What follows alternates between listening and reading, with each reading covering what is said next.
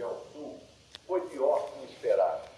Como consequência, os níveis dos reservatórios de nossas usinas hidrelétricas das regiões Sudeste e Centro-Oeste sofreram redução maior do que a prevista.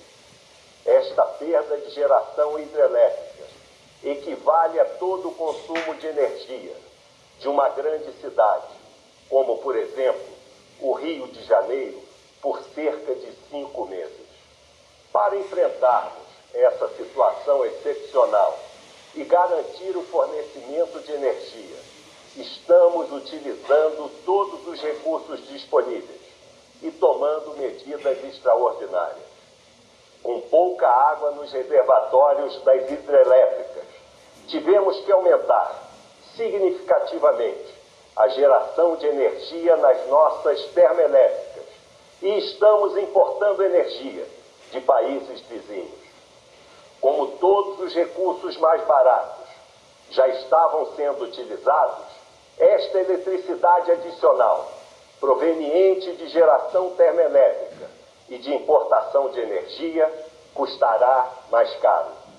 Além disso, para aumentarmos nossa segurança energética e afastarmos o risco de falta de energia no horário de maior consumo, é fundamental que a administração pública, em todas as suas esferas, e cada cidadão consumidor, nas residências e nos setores do comércio, de serviços e da indústria, participemos de um esforço inadiável de redução do consumo. O empenho de todos nesse processo é fundamental para que possamos atravessar, com segurança, o grave momento energético que nos afeta, para atenuar os impactos no dia a dia da população e também para diminuir o custo da energia. Estabelecemos medidas de incentivo à participação da sociedade nesse esforço conjunto, a exemplo do que outros países fazem. O governo já orientou a redução do consumo dos órgãos federais em 20%. Incentivamos os grandes consumidores a contribuir com a redução voluntária do consumo nas horas de ponta do sistema, reduzindo a necessidade de uso de recursos mais caros. Incentivamos igualmente os consumidores residenciais, comerciais e de serviços a também participar desse esforço.